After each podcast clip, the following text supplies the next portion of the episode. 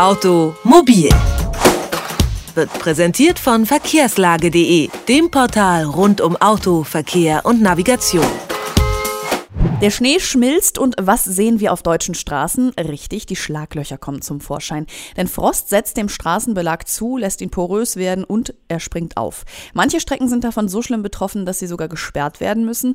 Denn Geld, um die Straßen zu sanieren, ist meistens knapp. Das Problem dabei, Schlaglöcher können auch Schäden an den Autos und Fahrrädern verursachen. Aber wer zahlt am Ende die Reparatur? Das fragen wir Stefan Schweder vom Verband der Versicherer. Einen schönen guten Tag. Grüß Sie, hallo. Herr Schweder, ähm, gehen wir mal davon aus, ich fahre über ein Schlagloch und dann habe ich den Schaden. Wer zahlt die Reparatur, wenn mein Fahrzeug, ob Auto oder Fahrrad, ähm, sei ja mal dahingestellt, durch ein Schlagloch beschädigt wurde? Also hier muss man schon unterscheiden, geht es um ein äh, Fahrrad oder geht es um ein Auto, denn bei einem Fahrrad wird man in der Regel keine Vollkaskoversicherung abschließen. Ähm, das heißt, wenn ich also eine Vollkaskoversicherung für mein Auto abgeschlossen habe, ähm, wird auch die Vollkaskoversicherung hier für den Schaden aufkommen. Letztlich muss aber darüber hinaus natürlich geprüft werden, ähm, wie schlimm ist das? Ist dieses Loch, was da einfach auf der Straße ist, äh, soll bedeuten, geht hier wirklich tatsächlich eine erhebliche äh, Gefährdung davon aus? Ja, oder hätte ich vielleicht als Autofahrer mit gesundem Menschenverstand, mit angepasster Geschwindigkeit, wäre vielleicht gar nichts passiert?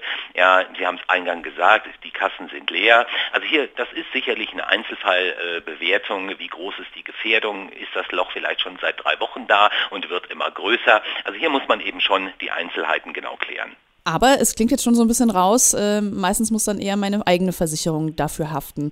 Gibt es denn einen Fall, in dem vielleicht die Stadt oder die Kommune möglicherweise auch haften muss? Ja, natürlich. Äh, grundlegend äh, müssen natürlich die Straßen in Ordnung gehalten werden und natürlich müssen auch Gefahren auf der Straße angezeigt werden. Das heißt ein Schild, Vorsicht Baustelle oder Schlaglöcher. Ich meine, es gibt ja auch solche äh, Schilder. Aber wenn Sie sagen, aha, die Straße war vielleicht sogar nicht beleuchtet, äh, dann muss ich auch einfach selber vorsichtig fahren. Ich kann eben über eine unbeleuchtete Straße, die vielleicht vom Belag auch gar nicht so gut ist, da kann ich eben nur mit einer begrenzten Geschwindigkeit drüber fahren. Ja, letztlich sage ich mal, würde ich, würde ich das so bewerten, äh, man sollte Beweise durchaus sichern, also vielleicht auch das Schlagloch, äh, über das man gefahren ist und der Auspuff ist abgefallen oder sonst etwas am Auto beschädigt, äh, dass man da auch ruhig Fotos macht, äh, dass man sich eben auch mit der Kommune, also mit der Gemeinde, mit der Stadt hier mal auseinandersetzt und sagt, okay, äh, das und das ist passiert, wie sieht das aus? Ja, und letztlich kann so eine Sache natürlich auch vor Gericht landen, sprich man muss ja einen Anwalt beauftragen, der dann ja diesen Anspruch, den man meint zu haben, dann durchsetzt. Ich kann mir vorstellen, dass ähm, vielleicht jetzt nicht, wenn man mit dem Auto unterwegs ist, aber ähm, gerade wenn man auf dem Fahrrad sitzt und da ist auf einmal äh, dieses Schlagloch, ich habe es nicht gesehen und verletze mich dabei. Gibt es dabei irgendwas zu beachten? Also man, man muss ja immer überlegen, liegt hier ein Verschulden vor, weil jemand haftet ja nur, vielleicht in diesem Fall die Gemeinde, wenn tatsächlich ein Verschulden seitens äh, desjenigen vorliegt, der für eben diese Straße verantwortlich ist. Das muss man natürlich klären. Ansonsten äh, wäre sowas äh, sicherlich natürlich auch ein Fall für die private Unfallversicherung, denn die schützt einen oder unterstützt einen hier finanziell genau eben auch bei solchen Fällen, Fahrradunfall, Schlagloch hingefallen, Bein gebrochen, was auch immer. Ansonsten natürlich die, ich sag mal, ganz normalen Sozialversicherungsträger, also wie Krankenkasse und so weiter. Äh, das würde selbstverständlich natürlich äh, alles greifen. Aber es kann natürlich auch sein, dass hier das Fahrrad kaputt ist und das war vielleicht sogar teurer und auch diesen Schaden will man vielleicht auch ersetzt bekommen. Ähm, und hier muss man wirklich überlegen, liegt ein Verschulden von irgendjemandem vor und dann muss man sich eben an denjenigen oder an die Institution, sprich Gemeinde, Gemeinde und so weiter wenden und versuchen hier seinen Schaden geltend zu machen. Was würden Sie denn generell raten? Erstmal, ähm, wenn man wirklich glaubt, dass man jemand anders dafür haftbar machen kann, sollte man sich erstmal äh, direkt einen Anwalt nehmen oder vielleicht erstmal mit der Versicherung sprechen?